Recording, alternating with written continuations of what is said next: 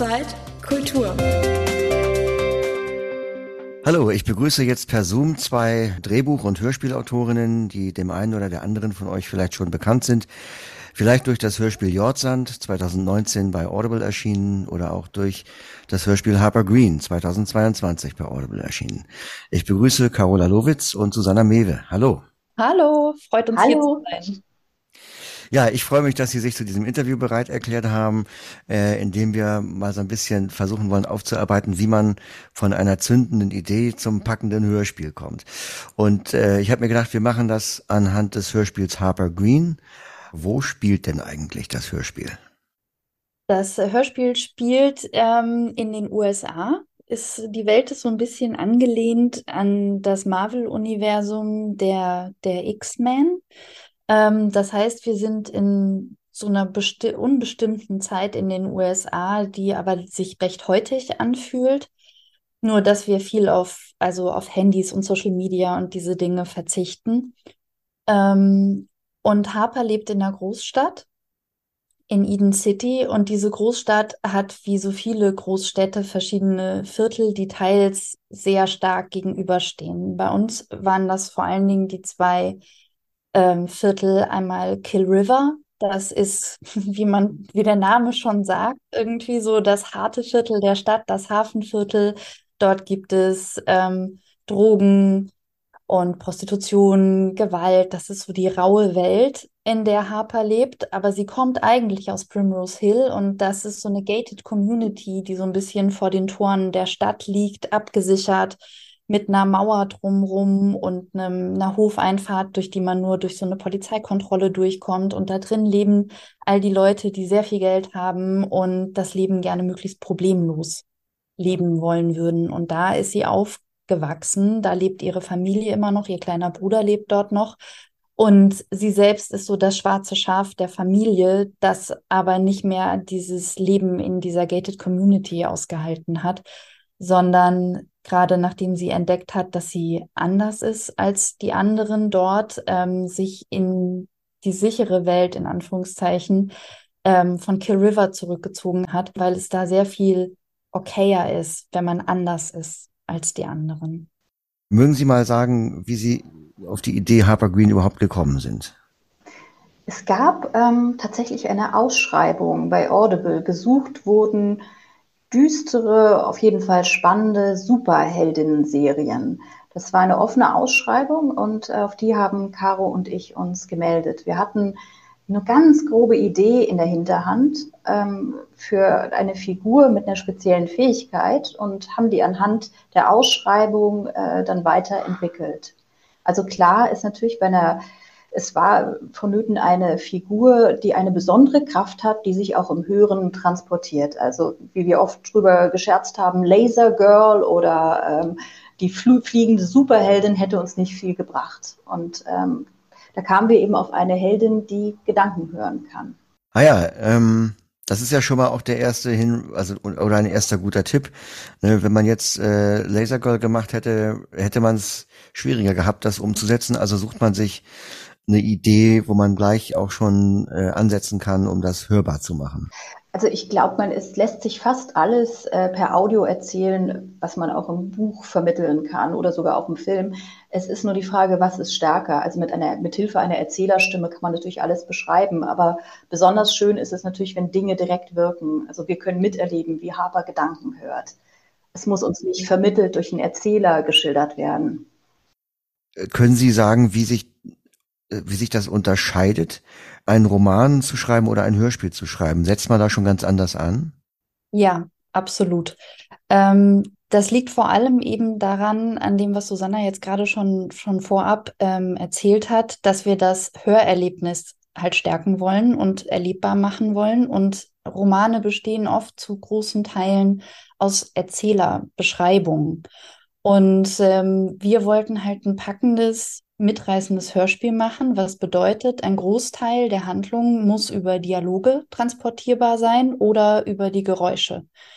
Und da war es uns einfach wichtig, Handlungen zu erzählen und spannende Handlungen zu erzählen, die als unmittelbares Hörerlebnis funktionieren und eben nicht beschrieben werden müssen. was macht man denn als nächstes? Denkt man sich aus, welche weiteren Charaktere da noch äh, mitspielen müssen oder können? Also klar, vielleicht Familie ist ja naheliegend, ähm, aber wer dann genau und was für was für Rollen die einnehmen? Ich glaube, wir sind äh, in dem Fall wirklich vom Thema ausgegangen, weil wir gedacht haben, was ist die interessanteste Geschichte, die wir erzählen könnten? Und äh, ich glaube, am Anfang haben wir sehr viel über so einen Außenplot geredet, über Dinge, die passieren können, über einen Gegner, der, ähm, der reinkommt und der bezwungen werden muss. Und äh, wir haben irgendwie gemerkt, dass das nicht die spannendste Geschichte ist, sondern die spannendste Geschichte für uns war das Coming of Age, der Coming of Age Anteil. Also wie geht diese junge Frau damit um, dass sie anders ist als die anderen? Was macht sie mit ihrer Gabe? Wie ähm, reagiert sie darauf? Wie verändert das ihr Leben? und wer ist sie wirklich? Und dazu ergänzend kommen dann die, die Plotpunkte, dass man sich halt von vornherein überlegt, okay, wen wollen wir als ihren Gegner haben? Was ist ihr inneres Bedürfnis? Was ist ihr Ziel? Das sind ja oft zwei verschiedene Dinge. Ähm, das Ziel ist oft meistens was, was eher äußerlich ist und das innere Bedürfnis ist was, was die Figur erst auf dem Weg, auf dem sie das Ziel erreichen will, über sich selbst lernt und herausfindet, was eigentlich darunter liegt, was sie tatsächlich braucht, um, um glücklich zu sein oder um sich weiterentwickeln zu können. Und ähm, da hatten wir uns dann halt gleich überlegt, okay, also wo wollen wir, dass diese Geschichte hingeht? Wen wollen wir dafür als Gegner haben? Und wie bauen wir diese ganzen spannenden Momente auf. Also wir haben uns große Mühe gegeben. Harper Green ist ja als Hörspiel, hat es ja tatsächlich über neun Stunden. Also es ist eine ganze, eine ganze Staffel einer Serie. Und wir haben immer wieder geguckt, wo sind die spannenden Momente, wie erzählen wir die? Und dann haben wir uns bei Harper Green dazu entschlossen, aus mehreren Perspektiven zu erzählen. Also, dass wir nicht nur Harpers Perspektive haben, sondern auch die aller anderen wichtigen ProtagonistInnen in der Geschichte und denen allen diese Reise mitzugeben, Ziele erreichen zu wollen und dabei selbst was über sich zu lernen und auf den, den wahren Grund ihrer Reise zu stoßen. Das war, das war uns wichtig, dass wir halt nicht nur einfach eine, eine Plotgeschichte erzählen, die irgendwie spannend ist, sondern dass wir auch uns in die Figuren reinfühlen und mitdenken können, mit denen wachsen, mit denen Angst haben und durch diese fünf Erzählstränge konnten wir halt auch immer wieder an spannenden Stellen aussteigen und den nächsten Erzählstrang weiterführen, um dann wieder an einer spannenden Stelle auszusteigen. Und so konnten wir, oder haben wir uns zumindest Mühe gegeben, möglichst ähm, eine packende Geschichte zu erzählen, bei der man immer weiterhören möchte, weil man immer wieder Fragen im Kopf hat und sich überlegt, okay, wie geht das weiter, wie geht das hier weiter, wie kommen all diese Stränge von diesen fünf Figuren zusammen? Ja, das Wunderbare ist ja auch, dass sämtliche Figuren, jedenfalls in, der, in Harpers Familie, haben alle Geheimnisse voreinander. Insofern wird die Spannung ähm, auch darauf, äh, zahlt sehr auf die Spannung ein, dass wir uns fragen, ähm, wann wird ähm, Pauline herausfinden, wer Peter wirklich ist? Wann wird Harper herausfinden, äh, was wirklich gespielt ist? Also es ist natürlich auch das Dankbare an den verschiedenen Perspektiven, dass wir nicht äh, sofort alle Karten auf den Tisch legen müssen. Haben Sie sich denn Steckbriefe für die einzelnen Figuren angelegt? Wir haben uns zu allen Figuren, weil die ja alle auch in der Vergangenheit miteinander verwoben sind und in die Zukunft miteinander gehen, haben wir uns ähm, überlegt, wie ist die einzelne Figur, wie brauchen wir die Figur in der Konstellation mit den Punkten, wo sind die miteinander verknüpft und verwoben, wo sitzen die Geheimnisse. Und das wird dann relativ schnell ziemlich komplex, weil man dann das komplette ähm, System der Familie miteinander verwoben hat und man dann feststellt, dafür braucht diese eine Figur diese und jene Eigenschaften. Das wiederum führt dazu, dass die sich aber in manchen Situationen dann so oder so ähm, verhalten würden, was uns dann wieder dazu gebracht hat, zu überdenken, was wir vorher für den Plot gesetzt hatten. Und dann war es so eine konstante äh, Weiterarbeit an den Figuren und an den Wendepunkten und an der Geschichte, also je ernster man die Figuren nimmt und je mehr man über die Figuren weiß, desto mehr merkt man auch, hm, da hat man sich was ausgedacht, was man toll fand, aber die Figuren würden so gar nicht reagieren und würden das so gar nicht machen. Und dann muss man immer tiefer denken. Der Plot verändert sich auch häufig, wenn, wie Caro, wie du schon gesagt hast, wenn eine Figur äh, vom Plot her sollte eine Figur jetzt etwas Bestimmtes tun. Aber jetzt beim Schreiben oder beim Entwickeln haben wir die Figur mittlerweile so gut kennengelernt, um zu wissen, dass sie das niemals tun würde. Und ähm, da würde ich immer sagen, man hat ja immer diese Diskussion Character-driven versus Plot-driven. Und ähm, beides muss austariert werden. Und im Zweifelsfall ähm, würde ich aber immer sagen, man sollte die Figur nicht etwas tun lassen, nur weil es den Plot bedient. Also es ist schon wichtig, auch die Figuren ernst zu nehmen, damit sie lebendig sind. Können Sie diese Redewendung äh, Character-Driven versus Plot-Driven nochmal erklären, was das genau meint? Plot-Driven Geschichten, also der, der typische Actionfilm, der geht weniger auf die Tiefe der Charaktere. Da ist es wichtig, dass sich die Ereignisse überschlagen und man ist sehr im Außen unterwegs. Und vielleicht Character-Driven, das wäre vielleicht ein tiefgehendes Drama, wo man sich vor allem auf die Figuren und die Beziehungen zueinander konzentriert. Äh, und im realen Schreiben man, ähm, steht man immer vor der Herausforderung, klar will man eine spannende Geschichte erzählen. Auch gerade bei Harper war uns das natürlich wichtig, dass, ähm, dass die Hörer auch dranbleiben und wissen wollen, wie es weitergeht. Und gleichzeitig sollen die Figuren glaubwürdig bleiben. Und ähm, ich glaube, dass man, dass es beim Schreiben immer so ein organischer Prozess ist, dass man das eine gegen das andere abwägt und immer noch mal nachguckt und, und auch bereit ist, so das starre Konstrukt der Geschichte auch mal zu verlassen und zu ändern, äh, wenn es sich mit den Charakteren nicht vereinbaren lässt. Ich wollte noch mal auf ein Stilmittel zu sprechen kommen. Äh, bei Harper Green gibt's ja zwei Erzähler, also einmal die Ich-Erzählerin und dann gibt es einen unbeteiligten Erzähler. Warum haben Sie diese zwei Perspektiven eingebaut? Weil wir sie brauchen. also das, ähm, das war so. Also es gibt ja auch Hörspiele, die ohne Erzähler funktionieren.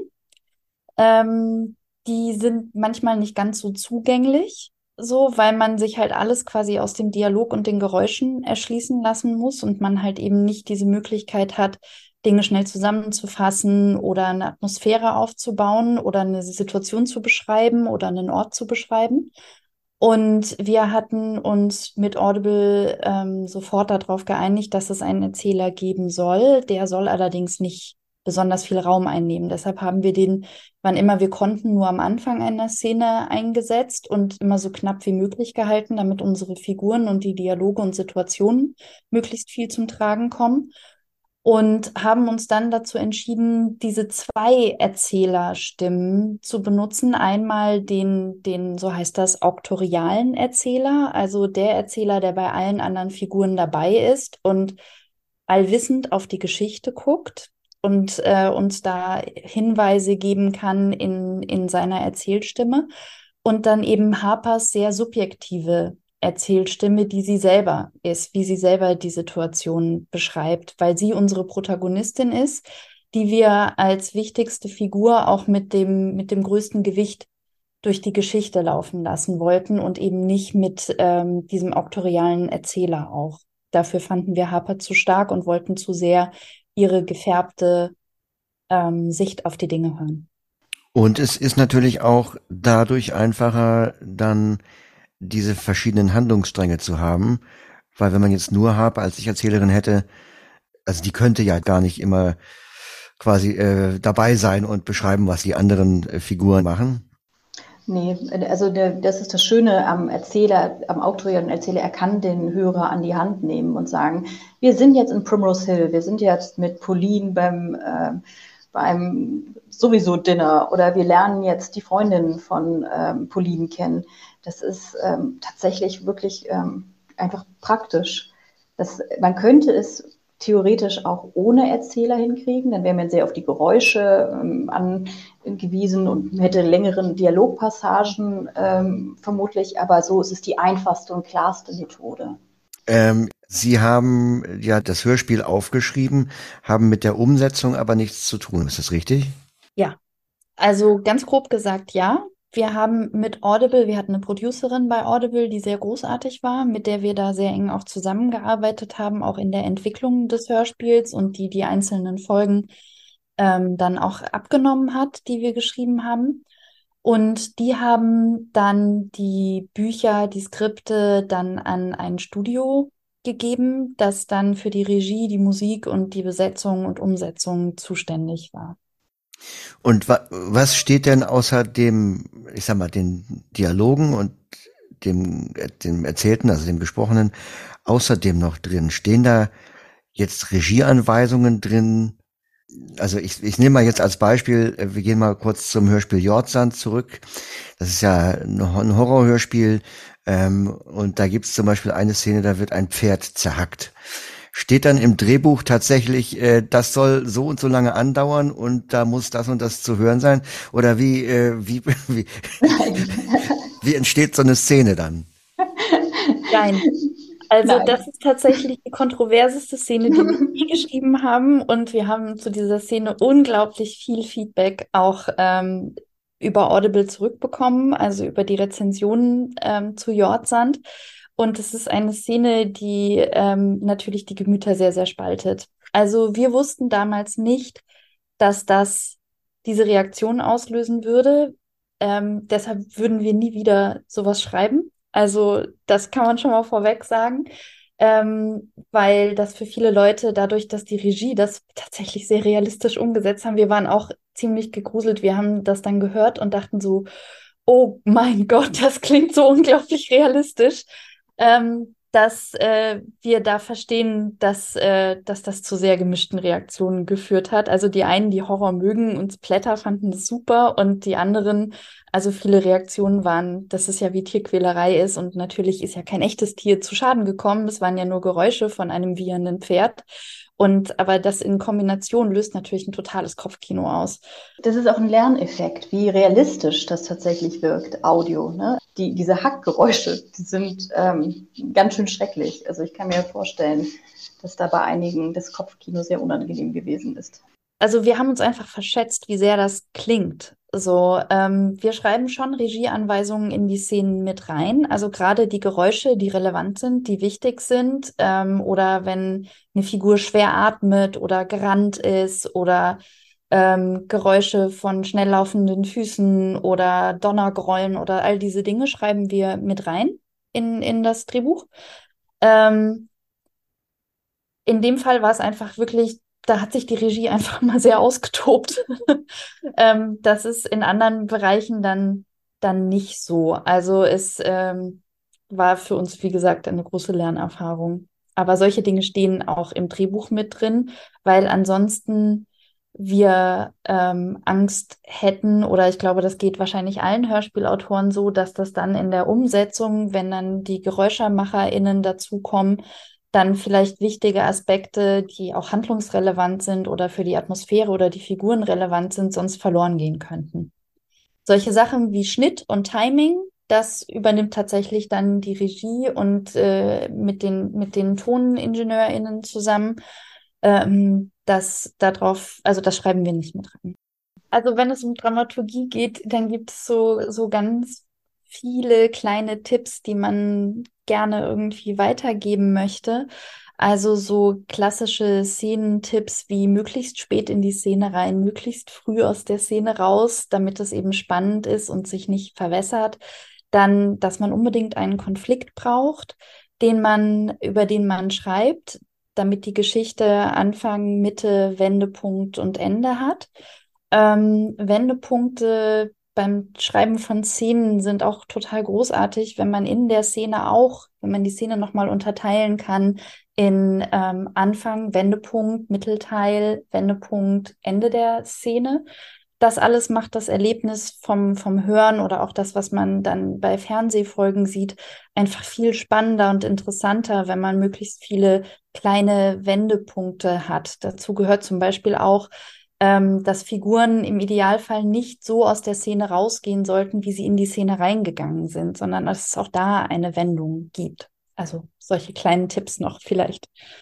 Können Sie da, das Wort Wendepunkt noch mal etwas genauer äh, erklären? Also ich dachte jetzt zuerst, Sie meinen sowas wie, was man im Englischen Twist nennt, also eine, eine Handlungswendung, aber ich glaube, Sie meinen noch was anderes.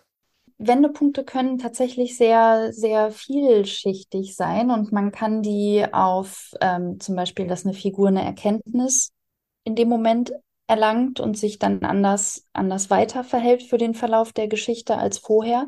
Es kann ganz klassisch was sein, dass eine Figur eine Information bekommt die die Wendung, also für die Handlung dann auch verändert, weil die Figur jetzt mit einem anderen Wissen aus der Szene rausgeht und entsprechend anders handeln würde, als sie vorher gehandelt hat. Ähm, es können Begegnungen sein mit Menschen, die etwas in unserer Figur auslösen. Ähm, es können natürlich ganz klassisch auch von außen Dinge sein wie ein Autounfall oder ein Gewitter, das einen in der Hütte einsperrt oder ein Schneesturm oder so, wenn man in die gruselige Richtung äh, denken möchte. Also all das können Wendepunkte sein.